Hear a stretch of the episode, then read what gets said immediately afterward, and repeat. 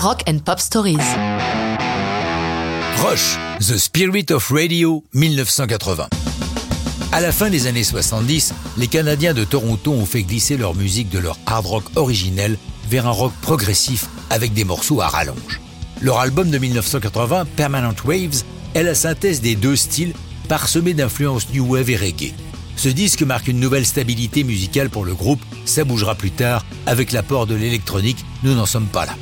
Ainsi que son titre le laisse à penser, la chanson phare de l'album, The Spirit of Radio, est un hommage à la radio, comme Neil Peart, le batteur et parolier de Rush, l'a expliqué au magazine Billboard. Elle a été écrite en hommage à tous ces bons moments de radio, ces instants magiques depuis notre enfance et notre adolescence. On écoutait la bonne chanson au bon moment.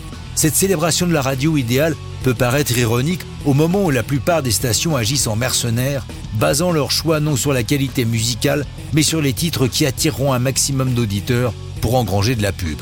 L'ironie ne s'arrête pas là. Lorsque Geddy bassiste et chanteur de Rush, chante que les salles de concert résonnent du son des marchands, c'est une allusion au groupe qui chaque soir annonce aux fans de telle ville qu'ils sont les meilleurs du monde, parfois en se trompant de ville.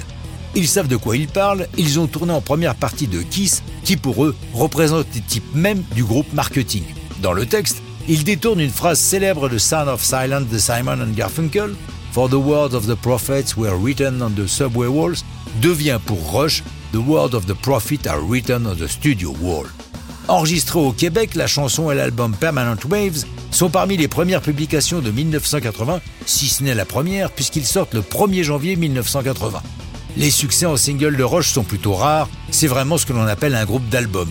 Mais cette fois-ci, la longueur relativement courte de la chanson, 5 minutes quand même, leur permet une sortie en single, leur donnant une 13e place en Grande-Bretagne, une 51e aux États-Unis et top 30 dans leur pays ils vont moins apprécier que le très décrié polémiste radiophonique Rush Limbaugh, aujourd'hui décédé, mais qui aurait fait passer Trump pour un dangereux gauchiste, s'empare de Spirit of the Radio pour la diffuser lors d'une de ses diatribes enflammées, cette fois-là contre l'avortement.